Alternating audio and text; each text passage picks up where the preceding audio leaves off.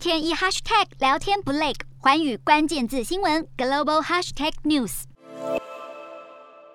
乌克兰总统泽伦斯基推文表示，已经与印尼总统佐科威通过电话，并且受邀参加十一月在印尼巴厘岛举行的二十国集团 G20 峰会，但他没有证实是否会出席。然而，俄罗斯方面早就表示过，普丁总统有计划要参加峰会，这两个死对头是否真有机会同台，也成为外界关注焦点。印尼是目前的 G20 轮值主席国，二月十八号在首都雅加达举办首场财长会议。当时印尼当局就警告，乌克兰危机对印情后全球经济复苏构成严重威胁。没想到不到一周时间，二月二十四号，俄罗斯就挥军攻打乌克兰。而本月二十号，G20 在美国华盛顿举行第二场财长会谈，美国财政部长耶伦则率领多国财长在俄罗斯官员发表谈话时集体离席，再次对入侵乌克兰表达严正抗议。乌克兰虽然不是 G20 成员国，但过往也有 G20 主席国邀请其他国家参与的先例，因此乌克兰财政部长上星期就参加了在美国华府举行的会议。而根据美国知情官员透露，印尼邀请乌克兰总统泽伦斯基出席十一月的 G20 峰会，可能是受到美国和 G7 集团施压，而且美国对于印尼拒绝撤回对普丁的邀请感到相当失望。